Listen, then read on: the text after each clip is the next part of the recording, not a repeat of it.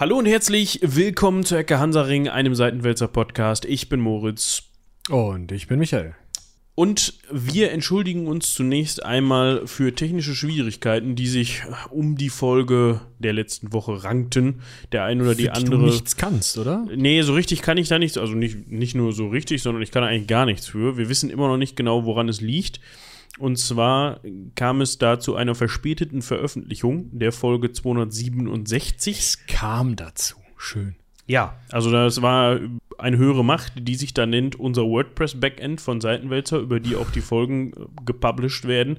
Und ich weiß Aha. nicht wieso, aber ich habe das Ding dreimal, also wirklich, ich habe da dreimal, sowohl an dem Sonntag als auch an dem Montag, dreimal vorgesessen, haben dreimal den Titel, dreimal den Text, weil ich hatte mir das natürlich nicht rauskopiert, ich Schlauberger. Bin dann so weit gekommen, dass ich die Tags vergeben wollte. Und äh, also ich hatte alles drin und klicke auf Veröffentlichen oder Planen und dann machte er gar nichts mehr. Und dann habe ich die Seite eine Stunde offen gelassen und es passierte gar nichts. Und als ich dann konnte ich sie refreshen und dann war alles wieder weg. Das heißt, irgendwie, ja, entweder hat sich das Backend, ich dachte erst, es liegt, beim ersten Mal dachte ich, es liegt an meinem Internet. Ne, das kann ja schon mal vorkommen. Und zwar äh, kann das sein, dass mein, meine Dockingstation für meinen Laptop manchmal im Winter, im, genau, im Winter, im Sommer überhitzt und dann hat die dementsprechend auch kein Internet mehr und dann funktioniert nur noch die Hälfte. Ich dachte erst, es wäre das, aber nein es schien wirklich an dem Backend zu liegen, weil alles andere funktionierte. Man konnte sich einloggen, aber ist auch egal. Ist viel Technikgelaber. Die Folge ging dann, glaube ich, irgendwann sogar Raus. Montagabend irgendwann raus. Also, falls ihr die verpasst habt, falls die in eurem normalen Trott, wo ihr uns hört, nicht aufgetaucht ist und ihr sauer wart, dann tut uns das leid. Aber jetzt ist sie online und hörenswert. Die Ja, ich bin noch ein bisschen schwer enttäuscht. ja. Du hast sie betitelt mit Kaiser gesucht. Ja, mir fiel jetzt nichts. Ich hätte auch Interregnum schreiben können, aber ich habe gedacht, hm, ich kann das noch ändern. We- Weißt, weißt du, wie ich die genannt habe? In unserem Notion-Teil? Nee. Ich wähle mal beide, dann habe ich den Sieger gewählt. Ja, da könnte ich, das könnte ich noch mal machen. Aber ich, das ist immer so ein bisschen so eine Sache. Wie clickbaity wird man? Also ich hätte auch schreiben können, ihr glaubt nie, was dann mit dem Kaiser passiert ist. Das müssen wir auch noch mal irgendwann machen, aber meine, ich, wir können uns das ja im Nachgang noch mal überlegen, ob wir die noch mal ändern. Die ist jetzt ja erst, heute ist Dienstag tatsächlich. Die ist, wir sind relativ früh dran. Ähm, ja, ich fahre auch aufs Herlager. Ach nee, Graspop. Genau, das, das war so ein eigentlich recht teures Festival, aber wenn man sich anguckt, wer da dann alles rumläuft und wie lange, das ist, war es dann doch nicht mehr so teuer, oder? Ähm, ich kann ja mal kurz, also ich meine, es ist ja dann gelaufen, wenn ihr das hier hört. Also vielleicht nur, um einfach mal euch ein bisschen, falls ihr da Bock drauf habt, den Mund wässrig zu machen, ja. Headliner sind Guns N' Roses, Ghost, Arch Enemy, Machine Head, Disturbed, Amon Amarth, Slipknot, äh, Def Leppard, Mötley Crew, die Hollywood Vampires. Also läuft. Das hört sich in der Tat so an, als ob das Ganze läuft und spaßig wird. Ja, ich freue mich ganz besonders, das möchte ich an dieser Stelle sagen, auf Helmut Lotti Ghost Metal. Grüße gehen raus, wer immer das auch ist. Mir Ist fällt. Tenor. Ah, hat er irgendwo einen Gastauftritt oder macht er das alleine? Oder was Der macht da das alleine. Warte, ich kann ja mal den Zuschauenden, äh, Zuhörenden hier und dir ähm, in umgekehrter Reihenfolge äh, ein Lied von ihm verlinken, was man so kennt. Das höre ich mir dann mal im Nachgang an, denke ich. Ach, du kannst auch eben kurz. Ja, da müssen wir wieder schneiden in der Zwischen. Nee, das machen wir nicht. Nee, wieso? Das kann doch das Pausentool Ja, Herrgott. ich weiß, aber dann mache ich das eh wieder hindisch, weil ich Angst habe, dass das nicht funktioniert und sich dann Kacke anhört. Und so früh in der Folge ist das ja auch nichts. Wir, wir machen das nachher schön. Vielleicht noch mal zum, zum, zum Ausklingen, weißt du, im, in, im, nach dem Thema labern. Da, da können wir das vielleicht noch. Ich habe noch eine Idee für den Titel. Ja. Ihr glaubt nie, was mit Heinrich Raspe passiert ist. ja. Wenn sie aber alle denken, äh, wer? Genau. Also, es geht in der Folge 267 Um Heinrich Raspe. unter anderem um Heinrich Raspe und zwar um das Interregnum. Ja, das ist eine Zeit, in der ja das Heilige Römische Reich deutscher Nation mal kurz keinen Kaiser hatte und dann auch mal kein König und dann wieder doch. Und also es war eine Zeit, in der ein Kaiser gesucht worden ist, quasi. Jemand, der dann später auch zum Kaiser werden konnte. Und man hat sich gestritten und es war so ein bisschen Game of Thrones. Äh, Das war ein Zuschauerwunsch, dem sind wir nachgekommen und das fand ich sehr spaßig und unterhaltend. Viel mehr als der Name Interregnum vermuten lässt, aber Definitiv. Wir haben übrigens noch mehr Zuschauerwünsche, die sich daraus generieren vom selben Zuschauer, der uns eigentlich nur hört. Äh, wir haben die gelesen, aufgenommen, bedanken uns für deine E-Mail und ähm, Ja, die Liste ist lang, aber du bist nicht vergessen. Ja, aber ihr kennt das ja, ne? Das Ganze wird dann in die Liste eingearbeitet, wenn uns das gefällt. Und irgendwann kommt das dann, so wie das Interregnum jetzt auch. Also es dauert dann ein bisschen, aber ich glaube, bisher konnten wir das meiste an Zuschauerwünschen erfüllen, glaube ich. Ja. Aber ich will das jetzt auch nicht irgendwie versprechen, weil ja, Nö. es ist super nett, dass ihr uns die Themen schickt und entweder passt oder es passt nicht. Aber ihr könnt damit gerne weitermachen. Falls ihr sonst noch Anregungen, Wünsche, Kritik oder irgendwie sowas habt, uns einfach nur ein leckeres Kochrezept schicken wollt, dann macht das doch gerne an rumlabern.seitenwetzer.de. Die meisten dürften das inzwischen kennen. Aber falls ihr neu dabei seid oder die E-Mail-Adresse vergessen habt und euch jetzt schon wochenlang fragt, oh, wie war die denn nochmal? Wie erreiche ich die denn nochmal? Dann so, Ja, rumlabern.seitenwälzer.de, falls ihr das jetzt nochmal wegen Moritz weitem Ausholen vergessen habt. Rumlabern.seitenwälzer. Genau. Wo wir beim weiten Ausholen, ich glaube, mit dem Vorgeplänkel und dem Organisatorischen sind wir fertig. Ich weiß gar nicht, wir hatten ja so ein bisschen ähm, schon angeteasert, ne? Also du wolltest ja äh, eigentlich erzählen, dann habe ich dir das Wort aus dem Mund genommen, dass ich ja jetzt bei einem Heerlager bin, was ja gar nicht stimmt. Genau, du bist bei etwas Ähnlichem, einer modernen Version davon. Und ich war in der letzten Woche mal wieder seit Bei einer modernen Zeit Version davon. bei einer modernen Version davon, die etwas anders ist, die aber gerne die, die Originalversion sein möchte. Oder vielleicht muss man manche das. ja, manche nein, ne? genau, man muss das ein bisschen revidieren. Und zwar war ich auf dem Mittelaltermarkt. Ja, das dürften die meisten von euch kennen. Also, das ist dann meistens so ein bisschen, so ein bisschen marktig. Das heißt, da gibt es dann leckere Sachen wie Spanferkel im Brötchen zu essen und man trinkt dann ganz viel Kirschbier und Met und zieht sich irgendwelche geilen Süßigkeiten rein und zwischendurch kann man sich auch noch mal so Mittelalterklamotten kaufen, also in Anführungsstrichen Mittelalterklamotten kaufen und ein Trinkhorn um die Hüfte binden. Und dann sieht man da ganz viele Leute in ähm, mehr oder weniger akkuraten historischen Gewandungen rumlaufen. Und alle haben eigentlich, das, das Wichtigste daran ist natürlich, dass alle eine richtig coole Zeit haben, das Wetter war Bombe und Spaß in den. Backen. Und der eine, der eine oder die andere hält sich da mehr an historische Vorlagen oder Quellen und der eine oder die andere so gar nicht und ist mehr so auf dem Fantasy-Trip unterwegs. Ich habe auch jemanden gesehen, der eher aussah wie Großwildjäger in der äh, Kolonialzeit oder sowas. Ne? Dass der, der hat, dem fehlte noch so, der war so in diesem, in diesem Beige mit so einem, mit kurze Hose, ja. nicht kurze Hose, aber so, ja, irgendwas Britisches in Afrika. So sah der aus. So, wo ich dann auch gedacht habe, okay, oh gut, es ist ja so ein bisschen, so, Ja, ich sag mal, ne, also es ist ja immer, äh, sie wollen irgendwie historisch sein oder ist ja nicht so, dass ich nicht auch ein Horn hätte, aber ähm, es ist ja immer so, dass da jeder sich seine eigene Zeit aussucht und auch seine eigene Geschichte dazu spinnt oder nicht. Das finde ich da immer ganz interessant. Ne? Wenn du da auf Leute zukommst und dann fragst du ihn, wer bist du? Und dann sagt er, ja, ich bin der Holger. Was hast denn du da an? Ja, so ein Leinenhemd. Dann denke ich immer, ja, nee. ja, Und dann kommst du auf wen anders zu. Du hattest da doch auch irgendwie ein ganz geiles Beispiel. äh, du meinst den Mönch. Oder den Hansefutzi. Ach, den Einen von Hans. beiden. Beide funktionieren gut. Genau, ich habe äh, auf der einen Seite, also zu dem anderen können wir vielleicht gleich noch kommen, weil das hat dann mehr mit Heerlager zu tun. Äh, wir, wir bleiben mal bei dem Mönch. Das war ein älterer Herr, der, was seine Leibesfülle angeht, ich möchte das jetzt hier überhaupt nicht bewerten, äh, sehr dem mönchischen Klischee entsprochen hat. Der hat da auf seinem Höckerchen gesessen, an so einer Stelle, der die zwei Marktteile verbunden hat. Das heißt, da sind immer ganz viele Leute vorbeigekommen. Und der war halt in so einem Mönchsgewand. Wie akkurat das jetzt war, weiß ich nicht, aber gekleidet, hatte so ein großes Holzkreuz dabei und sein, sein Bierhumpen und hat dann da gesessen. Und wir haben ihm gegenüber auf so einem kleinen Hügelchen gesessen für eine Stunde und haben da pausiert und auch was getrunken, deshalb konnte man ihn so ein bisschen beobachten. Und ja, das war halt sein Ding, ne? Der hat dann da gesessen und ab und zu kam mal jemand vorbei, hat ihn angesprochen, dann hat er sich ein bisschen mit ihm unterhalten, ab und zu mal Fotos gemacht mit Leuten und äh, einmal pro Stunde ist er dann mal Richtung, Richtung Dixie-Klo äh, geschlichen und kam dann aber nach zehn Minuten wieder und dann ging es weiter. Und das hat er so bestimmt drei Stündchen da gemacht an dem Nachmittag. So, und der hat sicherlich, wenn du, also wir haben nicht mit ihm gesprochen, hätten wir mal machen sollen eigentlich im Nachhinein, wenn ich so drüber nachdenke, aber der hat sicherlich irgendwie eine Geschichte dazu oder hat den Leuten irgendwas dazu erzählen können, was er da macht. Und Ja, wahrscheinlich. hat auch gerne mal lautstark irgendwelche vorbei wandernden Leute nicht angepöbelt, aber auf sich aufmerksam gemacht quasi. Ja, das war der eine. Und was ja bei so einem Markt auch immer eigentlich dazugehört, jedenfalls die auf denen ich gewesen bin, sind Heerlager. So, und das ist ja so dieser Universalbegriff, obwohl es Ja, das ist, glaube ich, immer, also die Leute, die da rumrennen, sind ja selten ein Heer. Ja, eben. Also, aber das ist halt so der Universalbegriff, da weiß man in der Mittelalterszene eigentlich, was man da vorfindet. Da gab es zum Beispiel auch noch ein Wikingerdorf. Für alle, die das interessiert, das war eins dieser Anno-Events. Also so hieß, da gibt es wohl mehrere von und das war in, äh, in der Nähe von Gütersloh, zwischen Gütersloh und Bielefeld. Das war echt schick. Wer da mal hin möchte, findet nächstes Jahr da wieder statt, kann ich nur empfehlen.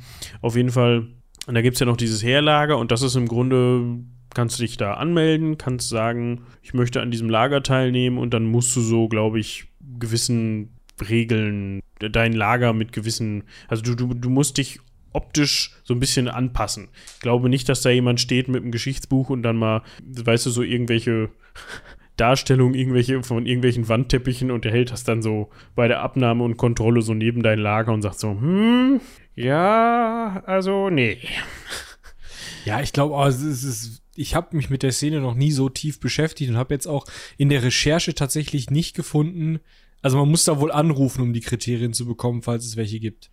Ja, also du kannst dich da halt anmelden und ich glaube, im Zweifel weißt du schon, was du da mitbringen musst oder nicht. Also, ja. dass du da halt nicht mit dem Decathlon Wurfzelt um die Ecke kommst, sondern halt mit was, mit was aus Leinen und Holzgestänge, das reicht ihnen dann schon. Also, es geht halt darum, also da, ich habe da auch zum Beispiel an, an Ausstattung des Lagers, das ist teilweise schon echt beeindruckend, was die Leute, das sieht echt cool aus, was die Leute da an Detail mit reinbringen.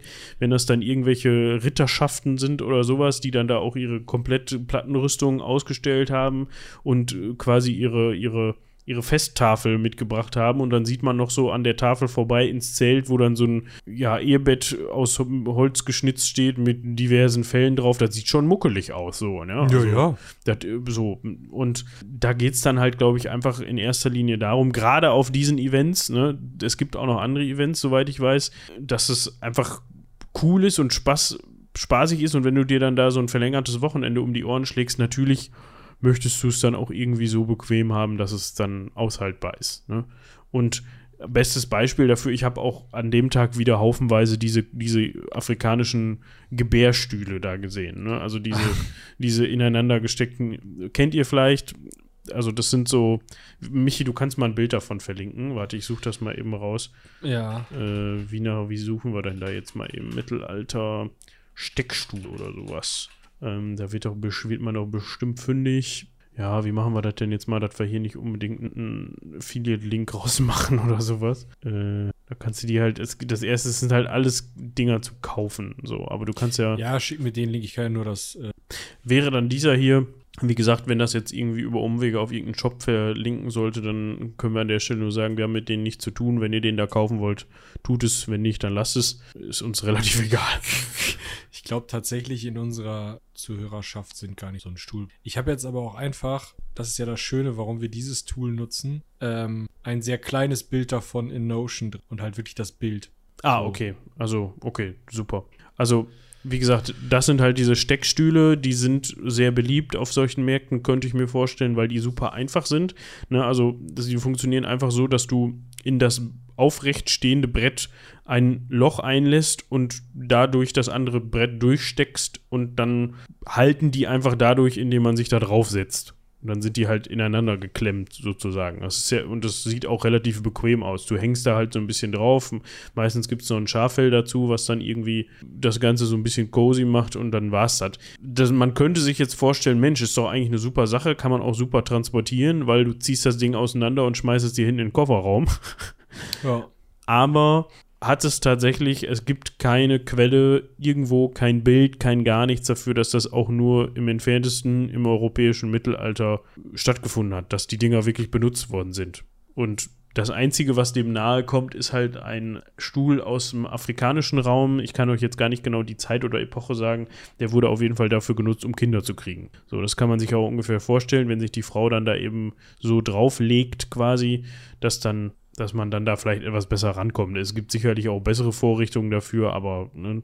und deswegen sind die jetzt bei den Leuten, die so wirklich hundertprozentig Gas geben wollen, was die historische Authentizität angeht, immer so ein bisschen belächelt und auch vielleicht so ein bisschen verpönt. Also die gibt es bei denen dann halt nicht. Aber das ist halt eine ganz andere Klientel als das, was auf dem Mittelaltermarkt so. Ja, ich glaube, da gibt es auch immer mal wieder so kleine Grabenkämpfe untereinander, dass man sich so ein bisschen um die Akkuratesse streitet, oder? Also ja, also ich glaube, da muss man unterscheiden dann zwischen diesen, diesen Herlagern, wo halt auch ganz viele Eigenkonstruktionen einfach unterwegs sind, die nichts mit dem, also die, wo man sich halt gedacht hat, boah, ich will jetzt hier auch nicht 736.000 Euro ausgeben, ich baue mir jetzt mal mhm. meinen eigenen Thron hier, so, und den stecke ich mir jetzt mal zusammen, dafür fahre ich meinen Baumarkt und hole mir mal so ein paar Bretter und dann gucken wir mal, dabei am Ende bei rauskommt. Ist, also, ne, und versteht uns das als großer Disclaimer an dieser Stelle, versteht uns nicht falsch. Wir wollen mit dieser Folge nie niemandem den Spaß verderben an dieser Sache. Also, das ist richtig mhm. und, und gut und schön und sieht geil aus und macht einen Heiden Spaß bestimmt. So. Und wenn man nicht den Anspruch hat, dass, dass man historisch akkurat unterwegs sein möchte, jedenfalls nicht bis ins Letzte, dann ist das auch alles tutti. So, als kleiner Disclaimer. Also bis ins Letzte geht ja meistens nicht, ne? Man muss sich dann immer nur selber überlegen, wie viel möchte ich jetzt, wie weit möchte ich dafür gehen. Und das ist ja völlig legitim. Also es ist ja genauso wie wenn du, ich sag mal, Pen and Paper spielst, ja, dann sagst du ja auch, ich möchte so und so weit in Richtung Simulation gehen und so und so weit in Richtung, ich habe hier meinen Spaß, ne? Machst du das. Ja, und ohne Spaß macht es halt auch keiner. Ne? Darum, ja. darum geht es halt auch. So, aber es gibt auch, um das nochmal eben, also der, der Spaß, den man dabei hat, der kann ja auch aus unterschiedlichen Quellen sprießen. Ja. und es gibt halt auch, glaube ich, noch, äh, ich weiß nicht, da gibt es auch Vereine für und sowas, das nennt sich dann Reenactment. Dieser Begriff ist allerdings fließend ich hatte mal da mal so ein paar YouTube-Videos gesehen, man findet aber online relativ wenig dazu, wie sich das abgrenzt. Und da gibt es auch in dieser Reenactment-Szene wohl unterschiedliche Gattungen. Also es gibt irgendwie A, B, C oder ich bin da komplett, ne, also es ist auch nur so ganz gefährliches Halbwissen. Ich weiß auf jeden Fall so viel, dass es da unterschiedliche äh, Gattungen gibt oder unterschiedliche Stufen, Abstufungen, die sich dann halt mit was den Authentizitätsgrad angeht. Also ich hatte zum Beispiel ein YouTube-Video gesehen von einem jungen Herrn, der einen Ritter dargestellt hat und der hatte dann ein halbstündiges Video darüber gemacht, dass er sich neue Schuhe gekauft hat von einem Schuhmacher, der wirklich nicht nur historisch akkurate Schuhe aus der Zeit hergestellt hat, sondern dann eben auch die vermutlich akkurate Herstellungsweise verwendet hat. Mhm. Also der hat dann halt nicht mit modernem Werkzeug gearbeitet, sondern mit Werkzeug, was auch damals so verwendet werden konnte. Was man möglicherweise verwendet hat. So, ne? Das ist dann halt so die Stufe, wo man sagt, uns geht's, geht's komplett darum, dass wir das Leben, was damals gelebt worden ist, so genau wie möglich nachempfinden und nachstellen können.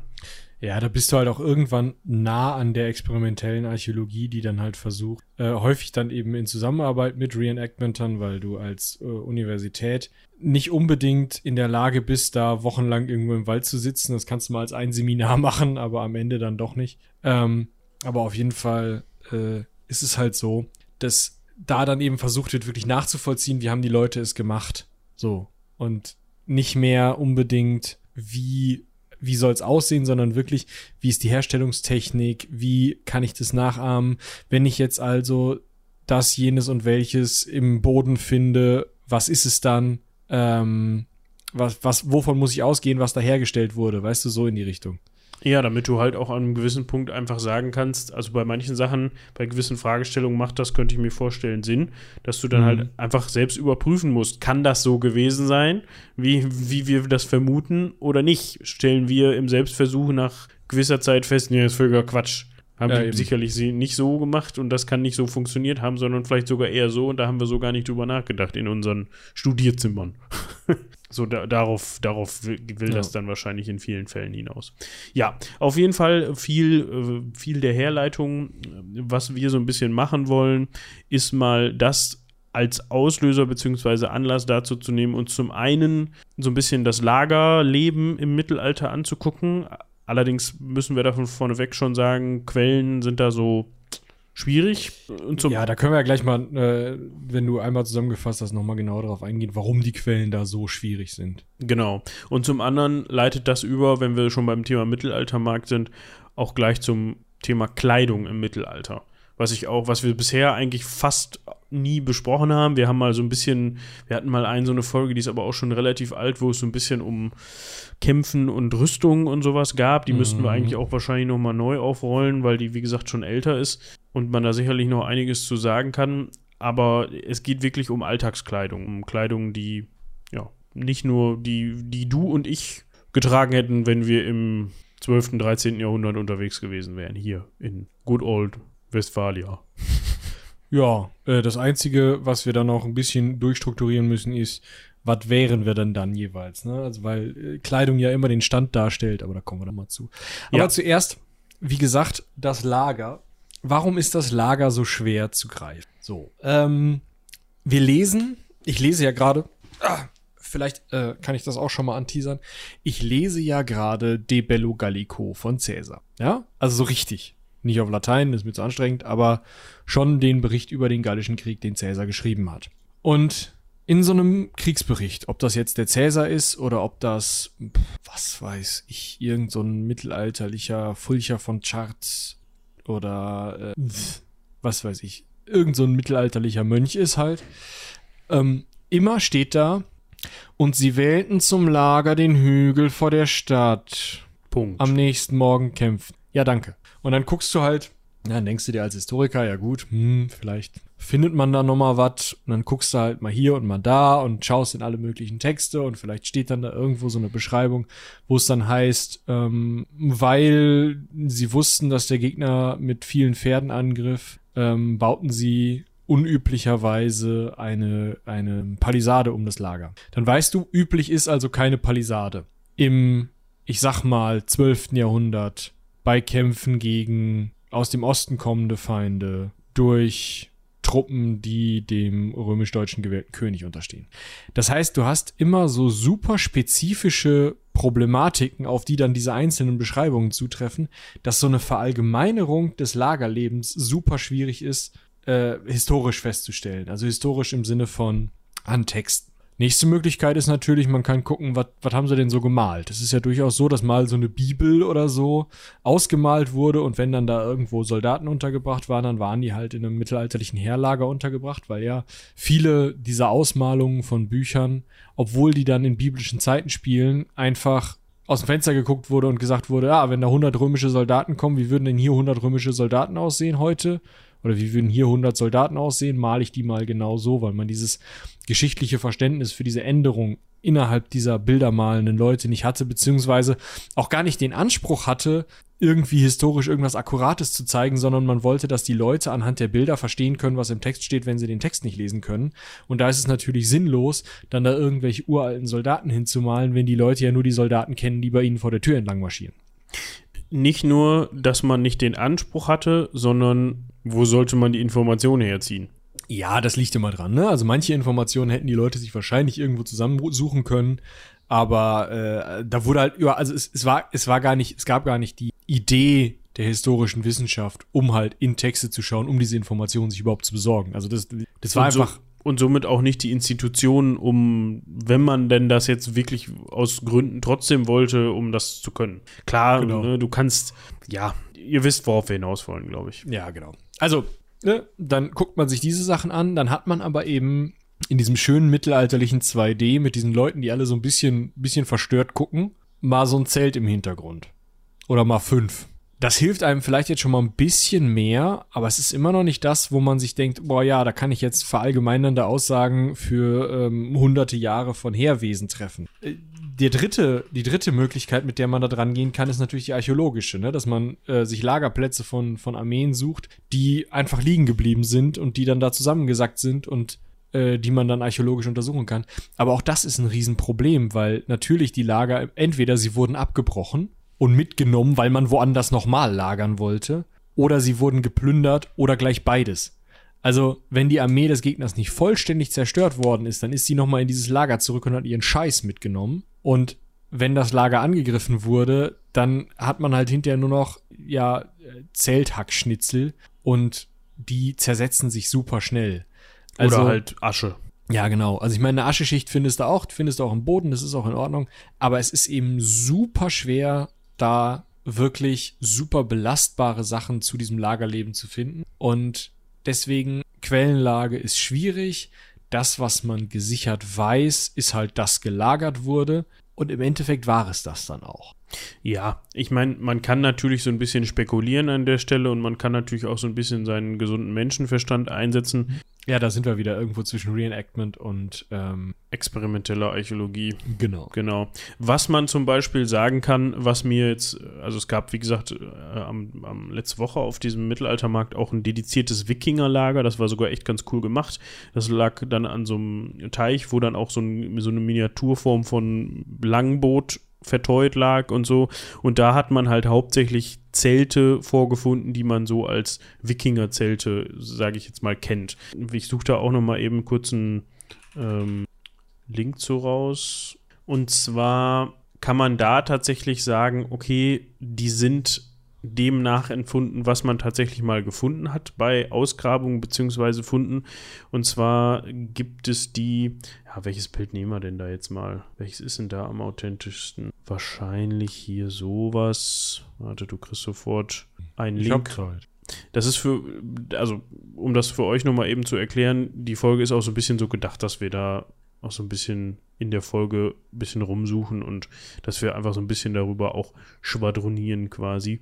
Mm, Den Link, den ihr in den Shownotes findet, das ist ein sogenanntes Oseberg oder Öseberg. Ich bin da nicht so firm, was die skandinavische Aussprache angeht. Zelt, komischer Satz. Die hat man tatsächlich so ähnlich auch gefunden und zwar auf dem sogenannten Oseberg Schiff, das 1904 unter einem Grabhügel auf dem Oseberghof gefunden worden ist. Also das ist ein Bauernhof westlich des Oslo-Fjordes und dort hat man tatsächlich dann auch so ein bisschen was finden und ausgraben können und da waren auch zwei dieser Zelte mit dabei. Mm. Und so kann man ungefähr sagen, okay, diese Zelte hat man offensichtlich so benutzt und diese Zelte sieht man dann auch eben oft auf diesen Mittelaltermärkten, auch wenn es jetzt nicht wirklich um dedizierte Wikingermärkte oder Wikingerlager oder so geht. Weil man diese Zelte halt gefunden hat, ähm, im Gegensatz zu vielen europäischen Zelten, auch weil die Wikinger natürlich nochmal eine etwas andere Bestattungstradition hatten und dementsprechend zum Beispiel eben Zelte als Grabbeigaben mitgegeben haben. Das haben wir in Europa einfach nicht. Genau. Ne? Also, dass du die Sachen halt überhaupt findest, ob nun als Grabbeigabe oder auf einem gesunkenen Schiff, äh, hast du in Europa halt nicht, weil äh, auf dem Land, da sind die Sachen halt irgendwann verrottet und fertig. So, und unter Wasser oder unter Luftabschluss, da geht schon einiges mehr. Genau. Also das ist tatsächlich, deshalb habe ich das jetzt hier auch mit reingebracht, ein belegter Fund, wie ein Zelt ausgesehen haben, also nicht ausgesehen haben kann, sondern ausgesehen hat. So, das kann man, das konnte man so rekonstruieren. Ich suche jetzt gerade noch mal eben eine Zahl, auf was das datiert worden ist. Ah, genau. Und zwar konnte man mit Hilfe von Dendrochronologie, Dendrochronologie. Dendo, Dendrochronologie, du bist der Archäologe, ne, das ist im Grunde die Technik, dass man sich das Holz anguckt, aus dem das Schiff gemacht worden ist und das hat dann mit Jahresringen der Bäume zu tun, ne? Genau, man zählt die Baumringe äh, in dem äh, Holz, weil in dem Moment, wo das nicht mehr weiter wächst, hört es ja auch mit den Baumringen auf. Und ähm, wenn du dann ähm, die, die, also du weißt halt, so und so dick ist der Baumring aus dem Jahr so und so in dieser Gegend. Und dann guckst du dir halt einfach eine Reihe von Ringen an und vergleichst sie mit Sachen, die du sicher datieren kannst. Und je mehr Baumscheiben, je weiter in die Vergangenheit zurück du hast, desto sicherer und besser kannst du wirklich aufs Jahr genau in die Vergangenheit datieren, wann der Baum geschlagen wurde. Genau. Und durch diese Analysemethode hat man eben bei dem Schiff rausgefunden, dass das Ganze ungefähr, ungefähr ähm, im Jahr 820 nicht gebaut, aber da sind die Bäume dafür gefällt worden und so hat man die Grabkammer dann auf das Jahr 834 datieren können. Das ist natürlich jetzt, wenn wir allgemein über das Mittelalter sprechen, noch recht frühes Mittelalter, ne? Aber trotzdem, es ist ein Pfund und man kann feststellen, okay, schon, schon im Jahr 834 sind offenbar diese Zelte verwendet worden. Und so hat man ein ungefähres Bild davon, okay, wie groß waren die, wie aufwendig war es, die zu transportieren, beziehungsweise wie aufwendig war es überhaupt mit denen umzugehen, die aufzustellen, die zu benutzen und so weiter. In dem Fall ja, muss, kann man sich, das ist es, was ich eben so ein bisschen mit Spekulieren und gesundem Menschenverstand meinte, vielleicht so ein bisschen dran entlanghangeln, sich zu überlegen, okay, wie hat denn so ein Lager überhaupt ausgesehen? Was habe ich denn da überhaupt an Utensilien und Gerätschaften mitgeschleppt?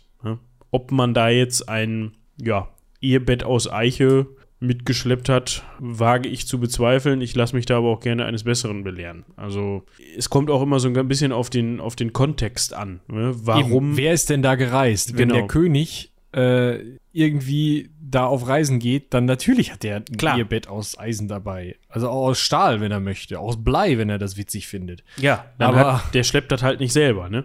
Dann hat er Genau. Dann hat er auch da sein Kohlebecken mit und dann liegt da auch ein schöner Teppich und ein Wandbehang in seinem Zelt und dann hat er da auch eine Tafel drin stehen, wo der im Zweifel dann mal vor der Schlacht noch einen schönen Kapaun gefrühstückt hat oder was weiß ich, ein Brathähnchen oder äh, Ja.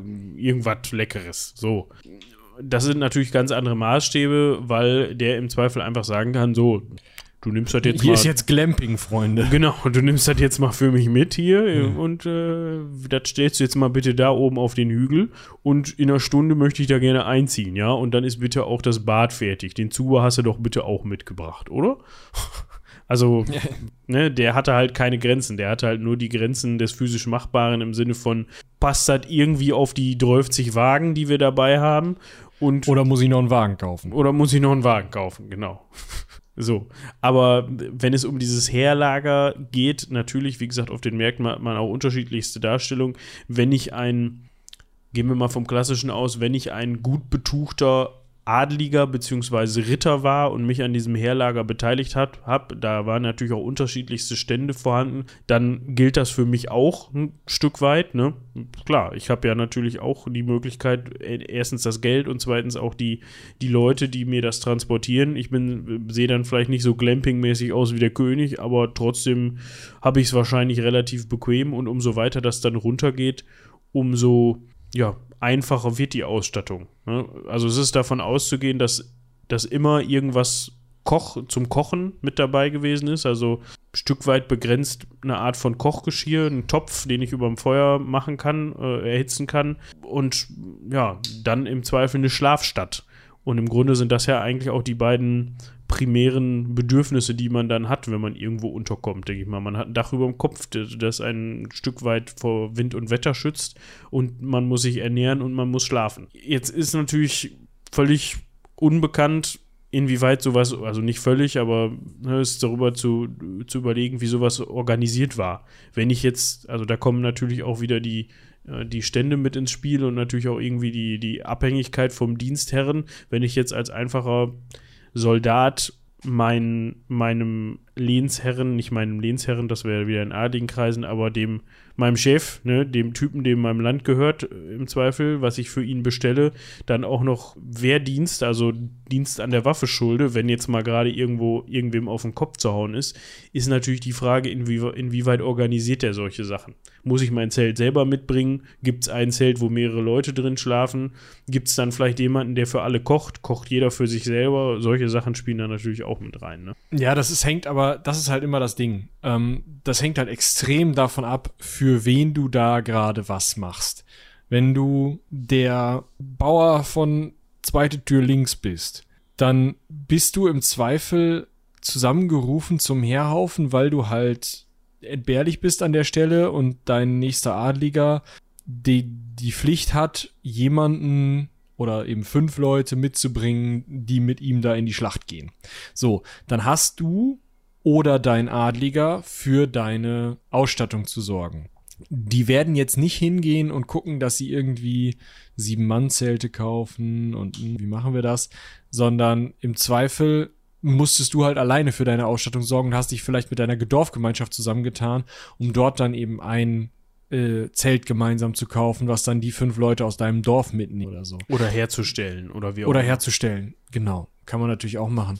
Genauso warst du auch selber für deine Bewaffnung zuständig. Aber es ist eben so, dass die Verantwortung für die Bewaffnung dein Chef hat. Also, wenn jetzt der König dem Baron sagt, ey, pass mal auf, nächsten Dienstag brauche ich da sechs Leute da vorne auf dem Feld.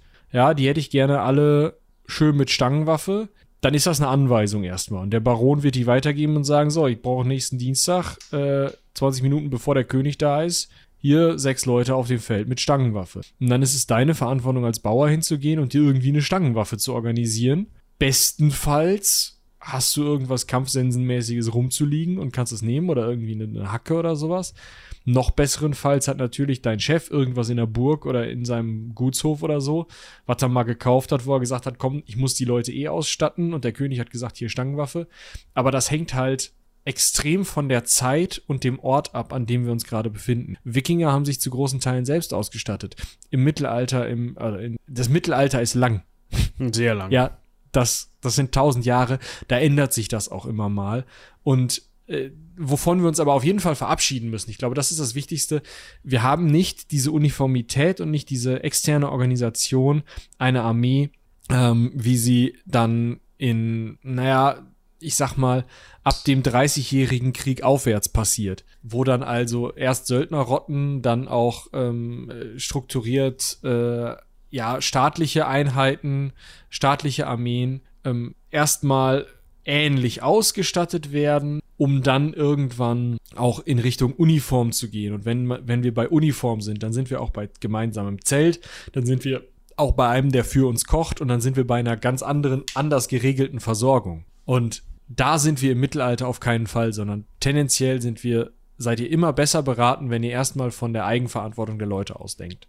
Klar, ne, Ausnahmen gibt es da immer und es kommt, wie Michi gerade schon sagte, auf den Kontext an, aber ja, grundsätzlich kann man sagen, gibt es diese Einheitlichkeit auch nicht, was es für uns natürlich wieder umso schwieriger macht, um jetzt auf das nächste Mittelalterfestival, auf den nächsten Mittelaltermarkt zu gehen, mich vor ein Herlagerzelt zu stellen und zu sagen,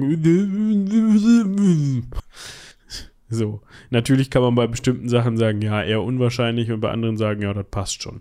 Wir können noch mal eben kurz einen Ausschwung zu dem Hansetypen machen, ja, genau. den du eben erwähnt hast. Nämlich habe ich da ähm, einen, mit einem Herrn gesprochen, der hatte nämlich sein Camp oder sein, sein Zelt, der hatte da so einen kleinen, ja, so ein kleines Museum, sage ich jetzt mal, rausgemacht oder dem Ganzen so ein, so ein kleines Thema gegeben und hat, und zwar hat er ein, das Lager eines Hanse-Kaufmanns hm, dargestellt und er selbst auch den Hanse-Kaufmann und er hatte dann da so ein bisschen so eine Ausstellung, sage ich mal, auf so, einer, auf so einem Tisch vorbereitet. Das heißt, da gab es dann, wurden dann unterschiedlichste Sachen, die eben von Hanse-Kaufleuten gehandelt worden sind, ausgestellt. Irgendwie gepökelter Fisch, äh, Trockenfrüchte, Stoffe, alles, was man sich so vorstellen kann. Und er hat mir dann da, hat dann gesagt, ja, er könnte da auch mal was zu erklären, wenn ich da Interesse dran hätte. Da gab es auch so eine Karte mit den verschiedenen Hansestädten, ich glaube 1400 oder so, den Dreh rum war das. Und da hat er mir da ein bisschen was zu erklärt. Und das ist natürlich cool, wenn es dann, wenn wenn die Leute dann auch sagen, okay, ich mache nicht einfach nur das, was ich jetzt hier im, im, im Mittelalter-Online-Shop gekauft habe, stelle mir das dahin und ist gut, sondern dem Ganzen auch so eine thematische Geschichte zu geben. Ähnlich wie Michi sagte, dass man dann dem Charakter, den man verkörpert, auch vielleicht eine, ja, eine kleine Hintergrundgeschichte gibt. Dass man, wenn man fragt, ja, wer bist du, dass man sich, wie Michi sagte, nicht sagt, ja, ich, der Peter, ich komme aus Duisburg und hm. ich habe hier so ein Horn gekauft letztes Mal, sondern dass man dann halt sagt, ja, ich bin sowieso aus dem Jahr sowieso und ich komme aus dem und dem Dorf und ich bin gerade da und dahin unterwegs und sowas. Das ist, also das, das finde ich cool. Das, so würde ich das machen, glaube ich. Ja, ähm, man arbeitet sich da, glaube ich, auch irgendwie rein, oder? Klar, also natürlich wie gesagt, es gibt kein richtig und kein falsch. Wir wollen hier niemandem sein, genau. seine, seinen Spaß an diesen Geschichten versauen. Und wenn jemand da im Leinenhemd rumlaufen möchte, was es ja eher in späteren Zeiten gegeben hat und eher so ein bisschen piratenmäßig anmuten lässt. Da sind wir nämlich auch dann in der richtigen Zeit, wo man das hinpacken kann. Dann äh, ist das auch cool. Ja, man kann ja die Fantasy-Person darstellen, die man möchte. So, man sieht da auch immer ganz viele Leute, die dann als Fee verkleidet sind oder irgendwie, ja, alles Mögliche. Gut. Bei verkleidet sind wir aber, glaube ich, jetzt auch noch mal an einer interessanten Stelle und können so ein bisschen die zweite Hälfte einläuten, oder? Genau, also das war es jetzt erstmal zum Lager selbst, das, was wir dazu sagen konnten. Falls jemand von euch irgendwie dieses sehr akkurate Reenactment betreibt, vor allem auch was das Lager und so weiter, aber auch was die Kleidung angeht und sowas häufiger macht, schreibt uns doch gerne mal eine Mail an rumladen.seitenwälzer.de und erzählt uns da ein bisschen was drüber. Finden, würden wir gerne nachreichen, finden wir sehr spannend. Ich finde es mühselig beziehungsweise teilweise schwierig, da online wirklich fundierte Berichte darüber zu finden. Also ich habe ich hab bisher nur Foren gefunden, die meistens geschlossen waren und für die Leute, die das halt wirklich machen. So. Ja, gut, und in so einem Forum ist es ja auch klar, es gibt auch immer so Anfängersektionen, aber das ist auch immer mit viel Reindenken, Dasein verbunden, um dann wirklich auf den Stand zu kommen. Ne? Also vielleicht ist ja jemand unter euch dabei, der sagt, Mensch, mache ich schon seit zehn Jahren. Ich schreibe euch mal eben in der Mail hier eine kurze Zusammenfassung, was für uns da wichtig ist und worauf es bei uns ankommt und wie wir das machen und wo wir unsere wo wir unsere Informationen herbekommen, was jetzt akkurat ist und welche Quellen wir dafür nutzen. Das fände ich mal ganz interessant. Worüber es wesentlich mehr Quellen gibt und wofür, worüber wir zumindest ein Stück weit mehr sagen können, ist die Kleidung, weil das spielt ja eigentlich für die für viel mehr Leute auf dem Mittelaltermarkt eine Rolle, dass sie sich entsprechend gewandten, weil das natürlich mit viel weniger Aufwand verbunden ist, als wenn man sich ein Zelt kauft oder baut und das alles dabei haben muss, sondern man zieht sich zu Hause um, fährt dahin und hat einen Tag richtig Spaß. So. Und da können wir natürlich mehr zu sagen, was Mittelalterkleidung angeht. Auch da gilt wieder, das Mittelalter ist lang. Für bestimmte Schichten Bevölkerungsschichten galt aber trotzdem, da hat sich jetzt nicht so viel getan, für andere dafür aber umso mehr. Und jetzt könnte man schon sich denken, wer bei wem sich mehr getan hat Genau. und bei wem eher weniger. Wir, wir kennen ja diese äh, ausgefuchste Bauernmode von äh, 1203 bis 1203 im September. Danach kompletter Umschwung, alle sahen aus wie in den 90ern. Aber ähm, na, also äh, vielleicht auch da erstmal das eine oder andere Wörtchen zur Quellenlage. Ihr könnt euch vorstellen, auch da wieder hilft uns die Archäologie bedingt weiter. Wo sie uns sehr helfen kann, ist, wenn es um Kleidungs- bzw. Stoffherstellung geht und wenn es darum geht, ähm, zum Beispiel eine Webart festzustellen. Weil was sie nicht kann, normalerweise oder was archäologisch sich nicht erhält, sind ganze Kleidungsstücke. Niemand, der in einem Totenhemd bestattet wird, wenn das nicht gerade ein Ringpanzerhemd ist, also ein Kettenhemd, äh, wird dieses noch anhaben, wenn er skelettiert ist, sondern eigentlich alle Stoffe, jetzt mal abgesehen von dem Mittelalter natürlich äußerst verbreiteten Nylonstoffen, Latex. Latex, ja, das ginge vielleicht auch noch. Alles andere zersetzt sich aber in 500 Jahren und ganz besonders, wenn es auf einem sich zersetzenden Körper liegt. Also, wir können festhalten, archäologisch sind Stofffetzen zu finden. Diese Stofffetzen sagen uns etwas darüber, wie sind die Fäden hergestellt worden, wie sind die Fäden ähm, ver nicht sponnen, sondern das andere verwebt worden. Und welche Tuche hat man da verwendet? Aus welchen äh, Materialien setzen sich die Tuche zusammen? Hat man da vielleicht Muster hineingewebt? Äh, was waren die größten Probleme? Ja, was waren zum Beispiel irgendwie äh, Schäden, die an dem Stoff zu erkennen sind, die jetzt nicht durch das lange Liegen im Boden äh, gekommen sind? Mit welchen chemischen Mitteln hat man vielleicht die Stoffe gefärbt? Das kann uns Archäologie, wenn sie großes Glück hat, sagen. Dann kann sie nämlich es hinkriegen, äh, vielleicht mal äh, Fetzen von Stoffen irgendwo meistens aus relativ feuchter Erde zu ziehen oder aus sehr trockener Erde, das geht auch schon mal. Aber das ist jetzt kein, kein Riesengebiet, wo man sagen kann. Also natürlich gibt es Tex Textilarchäologie und es gibt Personen, die sich da krass mit auskennen. Aber äh, ihr habt ja das Interview mit Valeska wahrscheinlich noch im Ohr. Äh, das sind häufig dann so fünf Leute in einem Staat, die sich das mal so hin und her twittern. Ne? Genau. Jetzt habe ich meinen Punkt vergessen, auf den ich hinaus wollte. Ach so, es gibt natürlich, Alt. es gibt Alt natürlich. Ja genau, noch nicht so alt wie du, aber alt.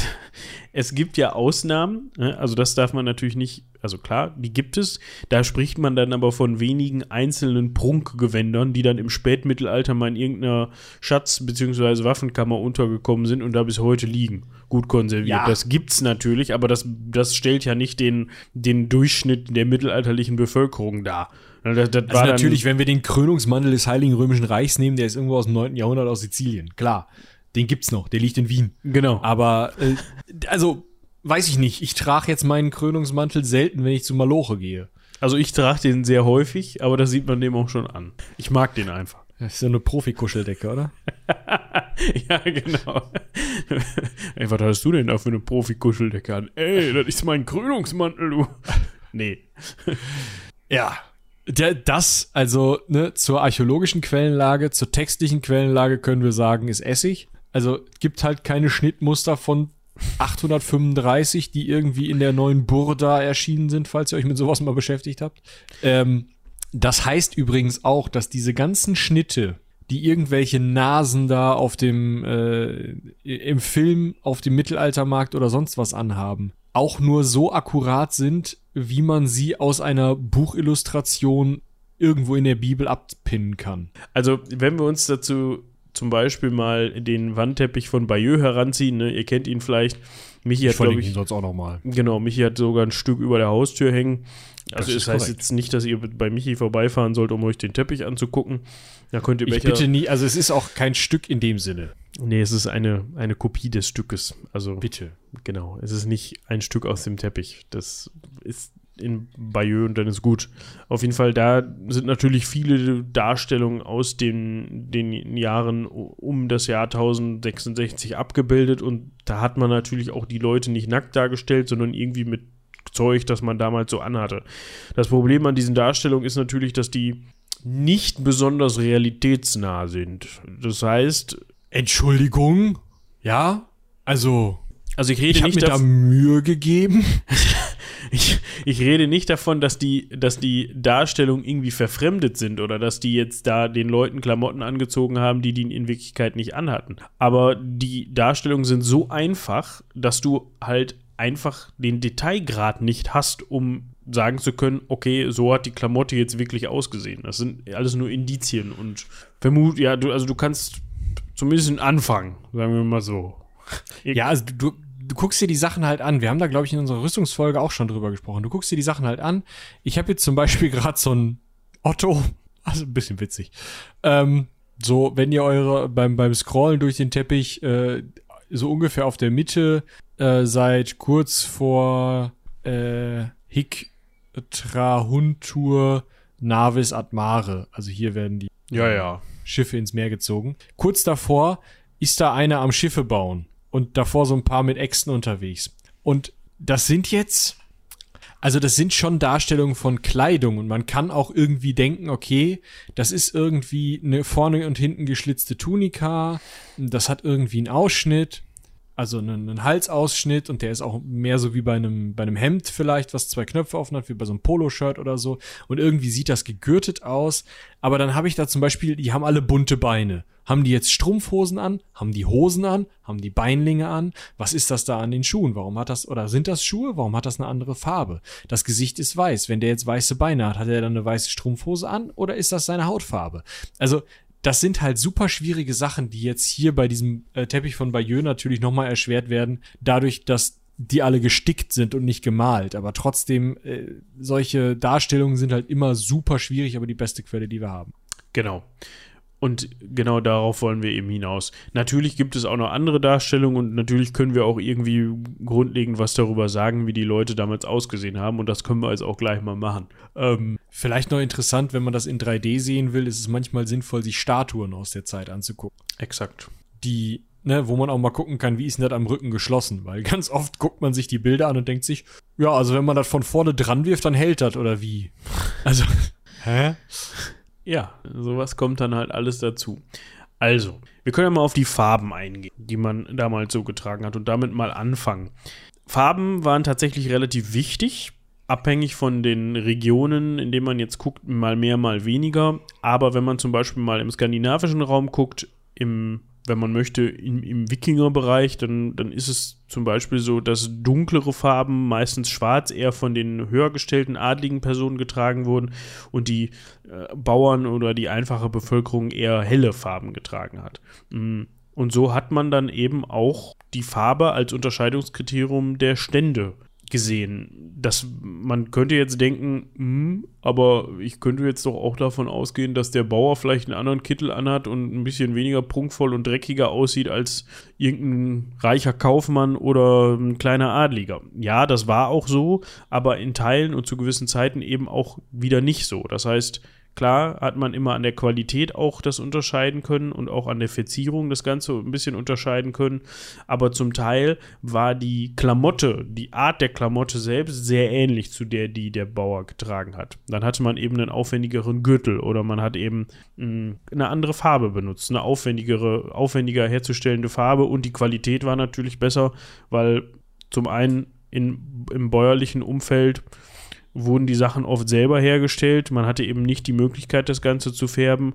Und das Ganze wurde auch sehr lange getragen. Ne? Das heißt, das war sehr aufwendig, wie gerade schon gesagt, das herzustellen. Dementsprechend hat man nicht jeden Monat ein, oder einmal die Woche ein neues Wams Neues hergestellt. Shirt. Ja. Ja. Was, ich glaube, was einem da hilft, um sich klarzumachen, warum auch Adlige äh, durchaus lange die gleichen Sachen getragen haben oder eben die gleiche, den gleichen Schnitt getragen haben, neben der Tatsache, dass das eben oft auch von Bauern hergestellt wurde, weil natürlich ähm, das dann eine Abgabe war, ob es jetzt mal das Tuch war oder ob es ganze, die ganze Bekleidung jetzt gleich war. Hm, Das gilt nicht nur für die Wikinger, sondern das gilt auch für die niedrigeren Adligen im Reich. Äh, Da ist es immer so, ich- muss immer gucken, wie, inwiefern muss diese Person oder arbeitet diese Person noch selber für ihren Scheiß.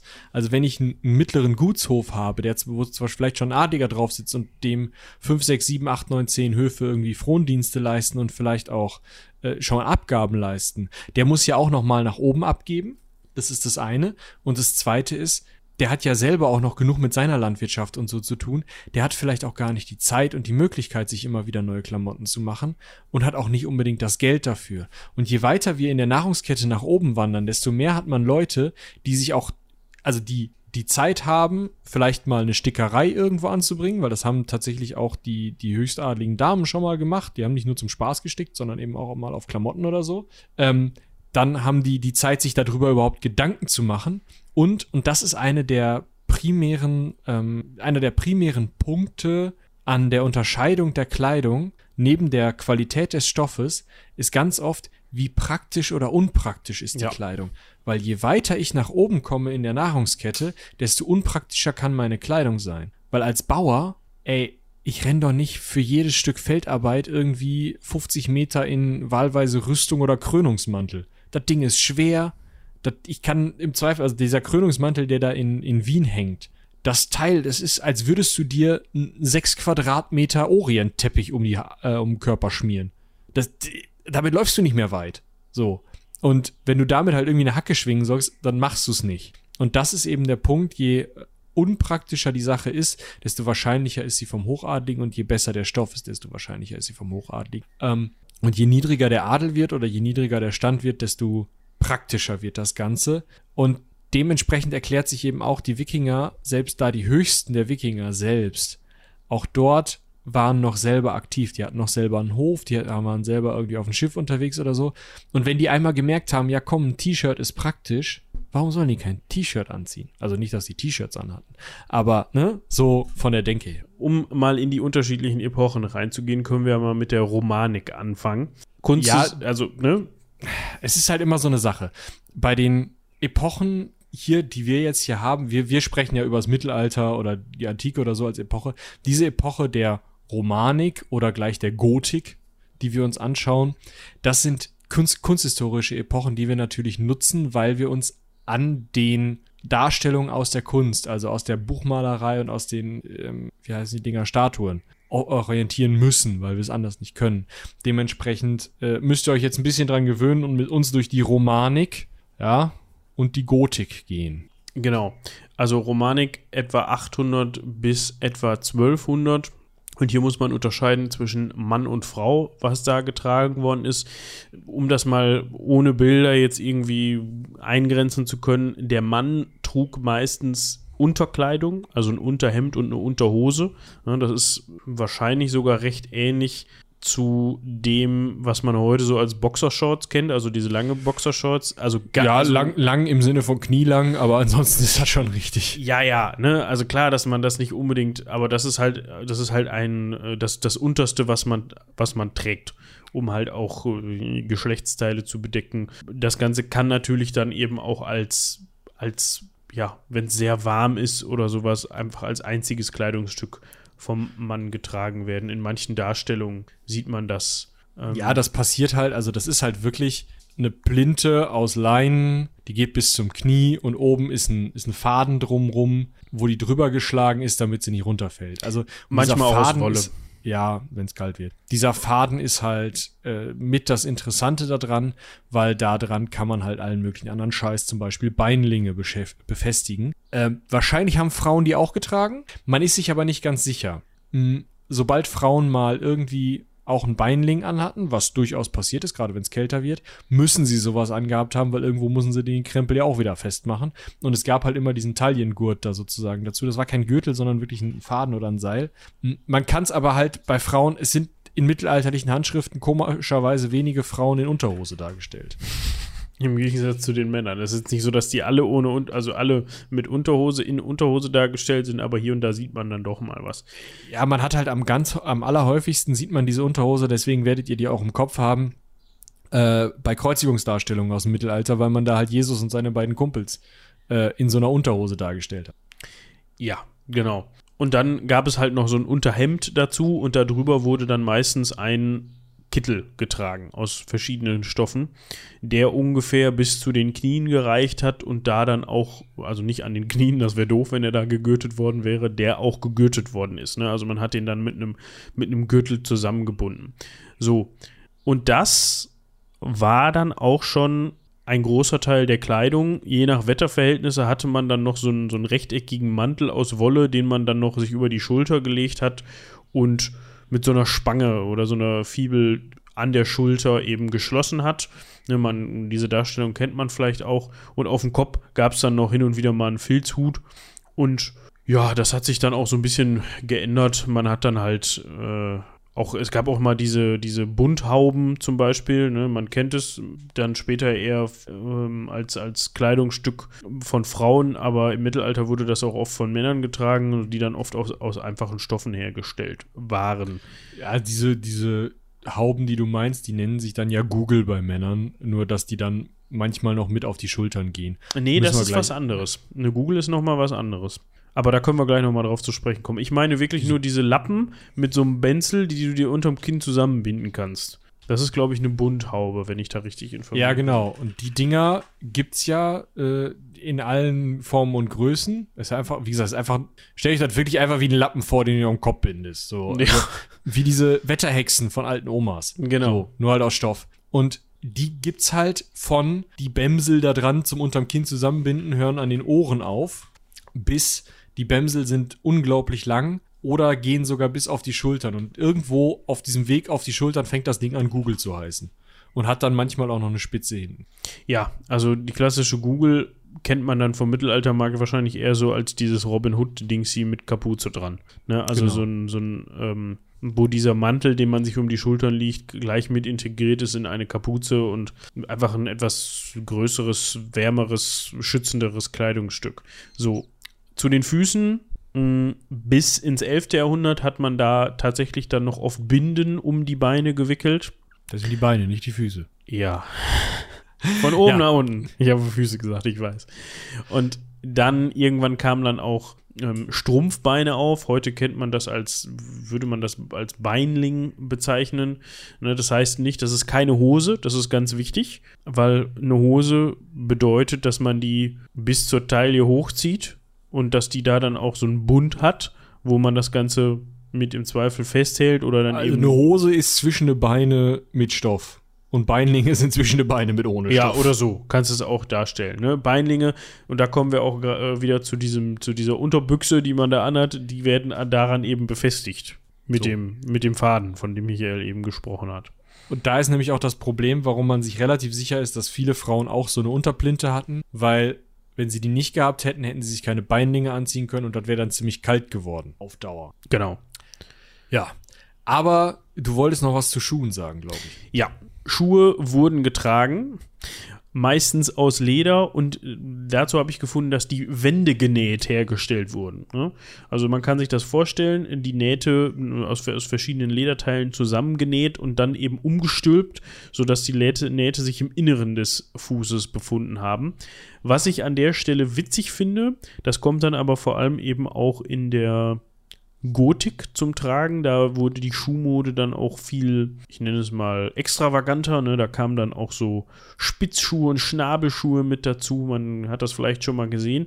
Dort hat man dann nochmal einen extra Schuh erfunden, in den man, also so ein bisschen wie so ein Krog oder so ein Latschen, so, so ein Schlappen, in dem man dann seinen schicken, aus teuerstem Leder gefertigten Schnabelschuh reinstecken konnte. Und damit er nicht kaputt ging oder dreckig wurde. Ja, so ein Überzieherchen. Ne? Genau. Heute würde man die aus Plastik machen. Genau. Das finde ich irgendwie ganz witzig, weil das ist so, ja, wir müssen den Schuh schützen, den schönen Sneaker. Das würden manche Leute mit ihren schönen weißen Sneakern heutzutage, glaube ich, auch machen. Ja, kann ich mir gut vorstellen. Wir wechseln mal das damals doch noch recht sehr klar, äh, ja, vorgestellte Geschlecht. Ja, man hatte dann die klare Idee so und Frauen tragen folgendes und zwar ist alles, was sie, wenn sie Männersachen tragen, nicht so schicklich. Natürlich muss man auch da wieder sagen, wenn Frau auf dem Feld gearbeitet hat, dann wird die nicht unbedingt, also auch da wieder eher auf praktisch gesetzt haben. Da wird nicht das Ballkleid zum Tragen gekommen sein. Genau? Ballkleider sind sowieso echt nicht so ein richtiges Ding. Tendenziell, so bisher die Forschung, gibt es ein Untergewand, sowas wie ein zu langes T-Shirt mit langen Ärmeln, also eher wie so ein zu langes Sweatshirt, das tatsächlich bis zu den Fußknöcheln ungefähr ging, wenn nicht sogar bis auf die Füße. Und darüber nochmal ein Obergewand mit kürzeren Ärmeln, sodass man eben das Untergewand an den Armen durchsehen konnte. Das Ganze eher so Sack. Ja, also überhaupt kein Schnitt drin, sondern einfach Men runter. Das, wie gesagt, wahrscheinlich noch kombiniert mit so einer Unterhose ist sich gut vorzustellen, auch äh, besonders wenn man sich überlegt, dass sonst einmal im Monat. Und ähm, dementsprechend das eben vor dem 11. Jahrhundert. Im 11. Jahrhundert fängt man dann an, das Ganze irgendwie so ein bisschen, ja, stärker in Richtung Mode zu denken. Man fängt an, mal darüber nachzudenken, wo könnte ich vielleicht was mal schnüren, damit es irgendwie ein bisschen körperbetonter und interessanter wird? Wo könnte ich vielleicht mal was ausweiten im Unterkleid, damit es vielleicht ein bisschen interessanter wird? Äh, zum Beispiel, dass unten so, so ein bisschen ausfranst und auf den Boden geht oder dass meine Ärmel mal ein bisschen größer sind. Und äh, es gibt dann seitlich geschnürte Sachen und sowas. Ähm, da wechseln dann die Darstellungen. Es ist aber so, dass je unpraktischer, desto Adel. Ja, also je weiter der Ärmel zum Beispiel, der dir in der Suppe hängen kann oder so, desto adliger bist du wahrscheinlich. Dann kann noch mal ein Mantel drüber getragen werden, muss aber auch nicht unbedingt. Das hängt dann wieder vom Wetter und auch von deinem Stand ab und was du gerade vorhast. Wichtig ist aber, ist die Frau verheiratet, muss sie ihr Haar bedecken. Meistens dann mit so einem Schleiertuch, einfach ein langer Stoffstreifen mehr oder weniger also ne, so ein Tuch, was man sich über den Kopf packt, da kommt dann manchmal noch so ein Streifen drauf, gerade im 12. Jahrhundert. Äh, teilweise dann mit irgendwie was, was du unterm Hals zusammen machst oder so als Schal trägst oder so. Es sind dann immer wieder leichte Änderungen, wesentlich stärker als bei den Herren und natürlich auch da wieder, ne? Im Adel immer stärker als äh, im einfachen Volk. Und eigentlich ist das obenrum, kann man vielleicht sagen, mit der Zeit wird es körperbetonter und irgendwie interessanter, modischer untenrum, und damit meine ich die Füße, bleibt es auch gleich, genau wie bei den Kerlen.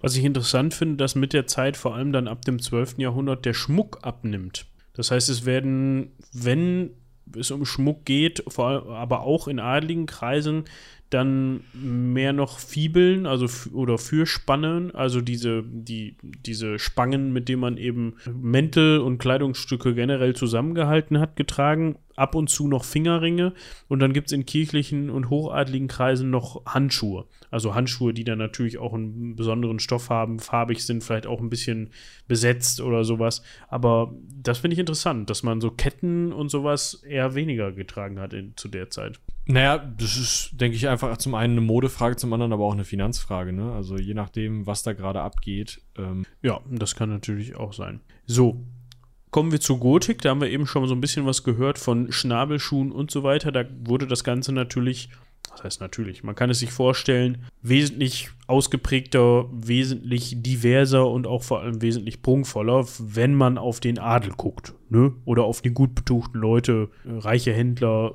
und sowas. Dort hat man dann, und das finde ich ganz interessant, ist man dann irgendwann dazu übergegangen, dass vor allem auch beim Mann die Klamotten eher kürzer wurden. Da ging es weniger darum, um das Gesäß zu zeigen, sondern da war man noch, da, da reichte es noch, wenn man dann ein, ein stattliches Mannesbein zeigen konnte. Im besten Fall auch in Im einer engen Beinling. im, im engen Beinling. Ne? Also heute würde man sagen Strumpfhose, aber es ist ja eben keine Hose, sondern es ist ja nur ein Beinling. Das haben wir eben schon festgestellt. Und ja, da kamen dann eben auch Hemden hinzu. Das, man hat aber immer natürlich mehrere Kla oder sehr oft mehrere Klamotten übereinander getragen, ne, die man Das finde ich aber interessant mit dem Hemd. Weil da müssen wir vielleicht nochmal darauf hinweisen. Vorher ist es üblich, dass ich ein Stück Stoff habe, einen Schlauch mehr oder weniger mit Ärmeln drin, den ich mir dann wie so eine Tunika, wie eben also ein T-Shirt über den Kopf ziehe. Hier fangen wir dann an mit schnürbaren, knöpfbaren, irgendwie anders verschlossenen, also jetzt denk nicht an Klettverschluss, aber ne? Das irgendwie ist auch immer anders. scheiße, weil das ist immer so laut. Weißt du, dann bist du Genau. irgendwie äh, beim König in der Audienz und dann wird dir warm und machst Ratsch. erstmal Ja, also der im ab dem 13. Jahrhundert 1200 Keks kommen dann halt eben auch zu öffnende Kleidungsstücke auf, wobei ich das auch irgendwie ein bisschen interessant finde. Im 12. Jahrhundert der Hochzeit der Kreuzzüge nimmt der Schmuck ab, so und dann wo das dann wieder aufhört, da kommen dann diese ganzen irgendwie raffinierten Schnürungen und sowas dazu, also wo, wo das mit den Kreuzzügen langsam wieder abflaut oder normaler wird. Also man hat so eine vielleicht ein bisschen ja religiösere Zeit einmal und dann geht man wieder in Richtung erotisches Bein. Genau. Was ich auch noch gerade gesehen habe, es gab auch Beinläng Beinlinge, deren Sohlen mit Leder benäht waren, sodass man die als Schuhe benutzen konnte. Also Ja, Stoppersocken. genau, die Beinlinge selber hatten auch Söckchen mit dran genäht. Ne? Also Nicht alle, aber einige. Genau, so. Bei der Frau hat sich in der Gotik doch dann einiges getan. Da gab es vor allem viele Moden, die dann durchgemacht worden sind. Mm, Angefangen hat das Ganze immer noch mit fußlangen bzw. langärmeligen Unterkleidern. Das nannte sich auch Kotte. Das hat man vielleicht schon mal gehört. Das leitet sich auch so ein bisschen vom, der Begriff, der, der Begriff Kittel leitet sich da so ein bisschen von ab. Und der war dann meistens aus Leinen oder Seide, ja, wahlweise, was gerade so da war und was man sich leisten konnte. Ja. Und der dann, und darüber kam dann immer noch ein loses, also loseres, langes, später auch manchmal ärmelloses Überkleid, aber immer so, dass man dann auch das Unterkleid, also dieses, dieses, dieses, diesen Kittel immer noch drunter weggesehen hat. Also das, das, dieses Überkleid hat vielleicht der ein oder andere auch schon mal gehört, nennt sich Surcot aus dem Französischen. Und dann gab es meistens noch eine Schleppe. Ne? Also Ja, aber ich sag mal, eine Schleppe ist ja auch unpraktisch, ne? Also wisst ihr schon wieder, wer die getragen hat. Ja. Aus Burgund ist dann so langsam die körperenge Mode rübergeschwappt. Ne? Da hat man dann, Von da kommt bestimmt auch das Männerbein. da kommt auch das Männerbein her, ne? Da hat man dann zwar weite, schleppende Röcke, aber dann darüber eng anliegende Mieder. Mm, Das ja, kann man sich, hat man vielleicht auch schon mal gehört, diesen Begriff. Und Mieder, das war, die haben sich dadurch ausgezeichnet, dass man sie vorne eben wie ein Hemd oder über dem Hemd auch ähm, in dem Fall nicht knöpfen, sondern zuschnüren konnte. Und dann eben kamen dann auch tiefe Ausschnitte dazu, Gürtel und so weiter und auch die Kopfbedeckung. Ne? Da, da kam es ja auch darauf an, ob man verheiratet war oder nicht bei den Frauen. Meistens wurde von verheirateten Frauen das Haar eben bedeckt getragen. Und auch da gab es dann mit der Zeit verschiedene Ausformungen, die, ja, ich glaube, da müssen wir jetzt nicht alle. Also das Interessanteste daran ist, glaube ich, dass es den Hennin gibt. Äh, das ist so ein langer Hut, teilweise bis zu einem Meter lang irgendwie aus Draht, Fischbein, irgendwie auf den Kopf gefummelt, möglichst entweder weit nach hinten oben weg oder vielleicht auch mal so zwei. Die sahen immer so ein bisschen aus wie diese Twi'leks bei äh, Star Wars. Weißt du? Ja, ja, ich weiß, was du so, meinst. ne, so ein Pinorek aus dem Kopf wachsen und da kommt dann noch irgendwie Schleiergebömsel dran. Auch da wieder. Wie praktisch ist es, einen Meter Pinorek auf dem Kopf zu haben, der irgendwie schwingt. Genau, wurde vom Adel getragen. Sehr gut, schön mitgedacht, danke dafür. Wollen wir noch kurz auf die Stoffe eingehen? Wir können noch kurz auf die Stoffe eingehen. Vorher habe ich noch einen kleinen Hinweis, was ich besonders interessant fand. Bestimmte Städte haben irgendwann angefangen, ich glaube, die erste Stadt war Hannover, äh, zumindest in Deutschland, die das gemacht hat, oder im Reich, um das mal so zu nennen, äh, dass die Kleiderordnung eingeführt haben. Also, dass sie wirklich ihren Bewohnern vorgeschrieben haben, ihr müsst euch in, innerhalb dieses Spektrums kleiden. Das schreiben wir euch vor. Weil wir wollen ein kleidungstechnisch einheitliches Stadtbild haben. Ja, also das ist ja einfach die, ja, man wollte die Stände auch trennen können, dass man halt weiß, wen man wie ansprechen kann. Und da ist tatsächlich, äh, ja, die Stadt das, wo es interessanter ist. Auf dem Land weiß man, der mit der Hacke wird schon ein Bauer sein. Ne? Ja, wahrscheinlich. Gut, das war, ja, also wie, wie gesagt, auch wie man sich das vorstellen kann, gab es im Mittelalter verschiedenste Moden, Die Leute, die sich das Ganze leisten konnten, ist im Grunde ähnlich noch zu heute, nur halt klarer abgegrenzt. Leute, die sich es leisten konnten, diese Moden mitzugehen, haben das gemacht.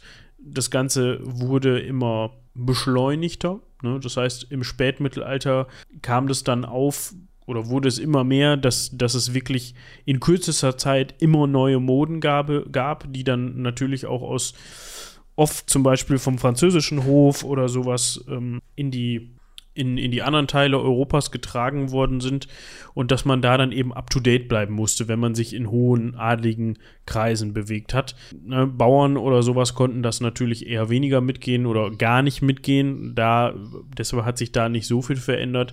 Und teilweise hat das sogar Ausformen, Ausformungen angenommen, dass Geistliche dagegen gewettert haben. Ne, dass man gesagt hat, das, man müsste sich ja mal besinnen. Das wäre ja luxuriöse Verschwendungssucht, dass man jetzt äh, für jeden, ja, für jede Saison oder ich weiß nicht in welchen Abständen das war, aber dass man immer häufig neue Kleider brauchte.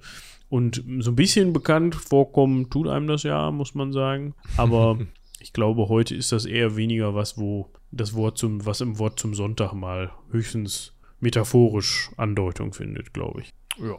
Gut, aber du wolltest auf die Stoffe zu sprechen kommen. Ja, ich wollte einfach noch mal kurz einmal, äh, ich werde jetzt noch einen kurzen Abriss machen, vielleicht müssten wir uns da auch noch mal äh, wen organisieren, der da entweder äh, Reenactment-mäßig oder vielleicht auch einfach näher am Stoff ist, also vielleicht selber oh, näht oder so. Oh, näher am Stoff. Äh, vielleicht erstmal ein kleines Quiz für euch zum Mitdenken. Wir werden ja jetzt keine Preise verlosen, aber was glaubt ihr, welche Stoffe tragen oder welchen Stoff, es ist eigentlich, ja, Stoffe, zwei Stoffe. Welche Trof, Stoffe tragen wir heute noch, die damals verwendet wurden? Moritz, du darfst auch gerne mitdenken. Schön gedacht, hast du eine Idee? also eine Idee ist gut, weil ich weiß es ja weitestgehend. Ich, mir fallen da direkt zwei ein. Den einen haben wir auch schon, also beide haben wir eigentlich schon in dieser Folge erwähnt. Das erste ist natürlich naheliegend.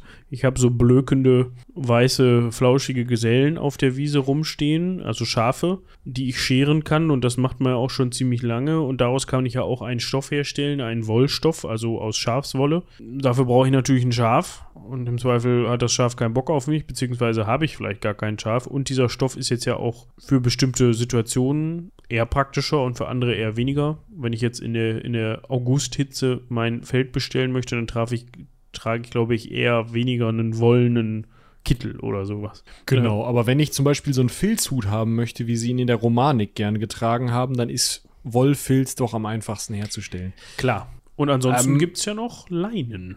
Genau, das ist richtig. Der zweite Punkt ist Leinen oder Flachs.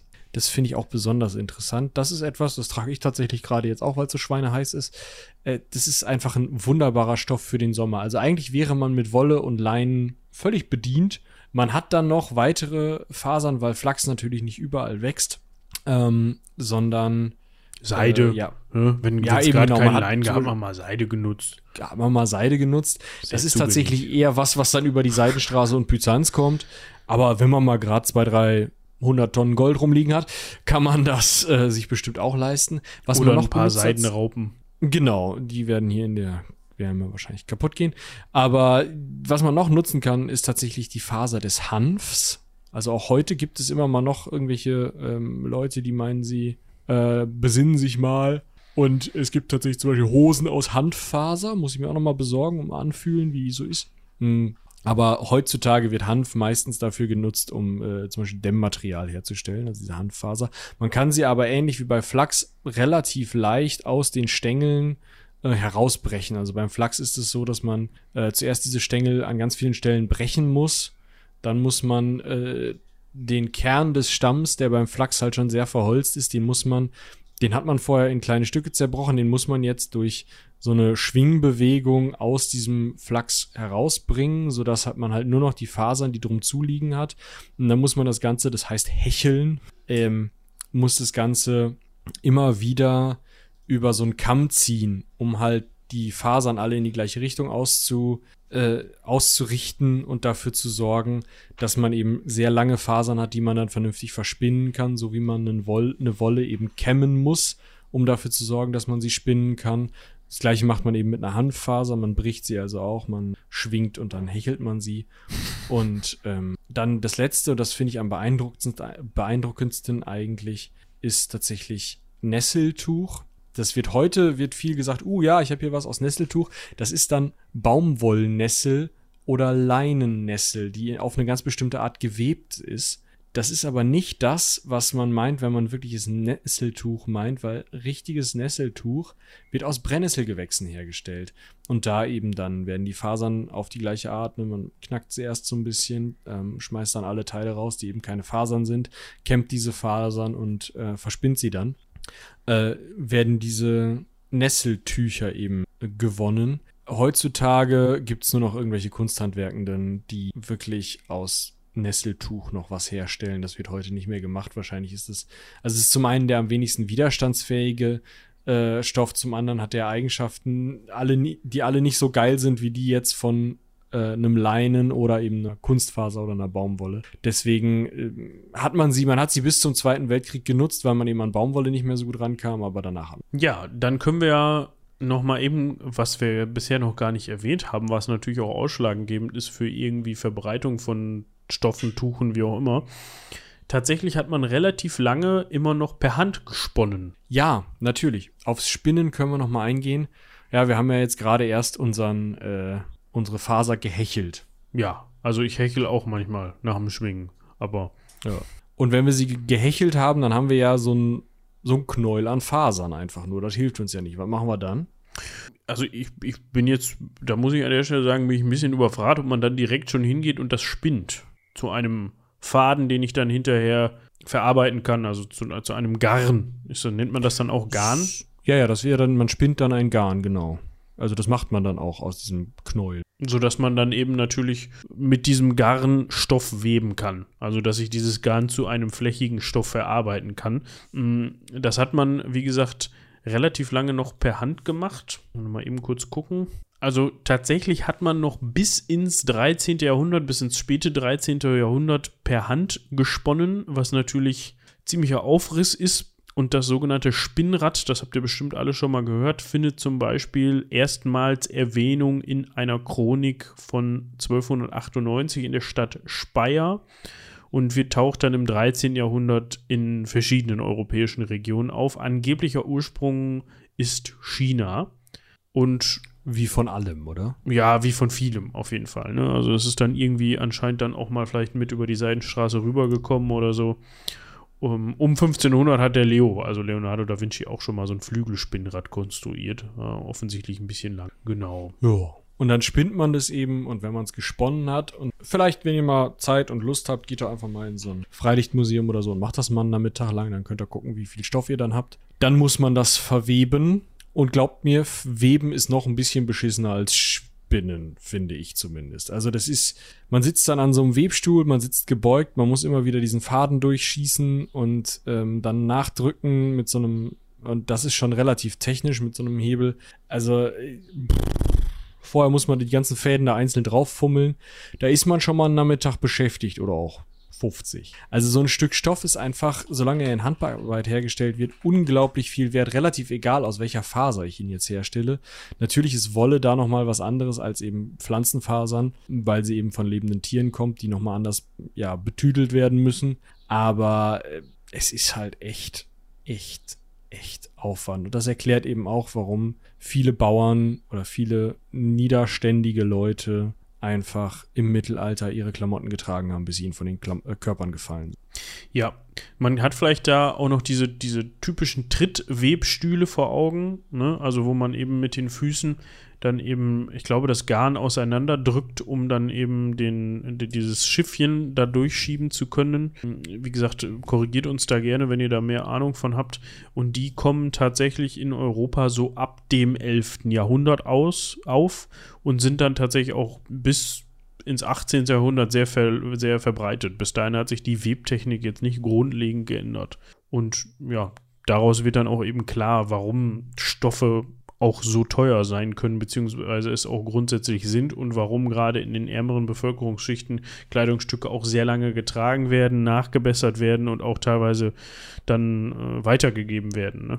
von, von Eltern an Kinder, beziehungsweise dann von älteren Kindern an jüngere Geschwister oder sowas. Ja, genau. Da kann man sich das vorstellen. Da ist das nicht so, dass man mal eben, was weiß ich, hier beliebigen, günstigen Klamottenladen einfügen geht und sagt, ich hätte gerne mal so ein T-Shirt für 9,99 Euro. Nee, da gehst du zu deiner Nachbarin und sagst, sag mal, wolltest du dir mal wieder ein halbes Jahr um den Kopf schminken, damit ich mal wieder ein neues Oberteil kann? Ich bräuchte mal einen neuen Kittel, ne? Der alte fällt mir dann doch langsam vom Leibe. Ja. Und dann sagt die Nachbarin, nee, das geht noch mal. Komm, gib noch mal her, ich, äh, ich nähe da noch mal drüber. Genau. Und dann verziehst du den Mund und sagst, ja, toll. Danke. Jetzt zwei Jahre auf einen neuen Kittel gefreut, wird nochmal geflickt. Dabei trägt man den noch gar nicht mehr in braun. Dunkelblau ist doch jetzt angesagt. Dann guckt die. Nachbarin dich an und sagt, wo soll ich denn dunkelblaues Färbemittel herbekommen, du? Ja, das ist sowieso, Färben ist, ist nochmal eine ganz andere Geschichte, ne? Also Färben, je heller, desto wahrscheinlicher ist es äh, leicht gefärbt und leicht gefärbt heißt halt, desto günstiger ist es. Also wenn man, ich sag mal, mit einem, mit einer einfachen Pflanzenfaser färbt, ist es meistens nur so, so leicht gelblich, leicht rötlich, leicht irgendwasig. Gerade blau und purpur sind halt einfach so teuer, das hat keiner. So, Ja. Das hat König. Genau. Also da gibt es die Purpurschnecke zum Beispiel, aus der eben dieses, dieser purpurne Farbstoff hergestellt wird. Das ist wirklich so unfassbar teuer. Das, deshalb verbindet man ja auch diesen Begriff Purpur halt mit, mit König. Ähm, Genau. Es gibt, da, es gibt da verschiedene Stoffe und äh, sowohl pflanzliche als auch tierische Stoffe, äh, aus denen man eben Färbemittel gewinnen kann. Aber ja, äh, da hat man eben nur mit gestiegener Gehaltsklasse wirklich Zugriff drauf.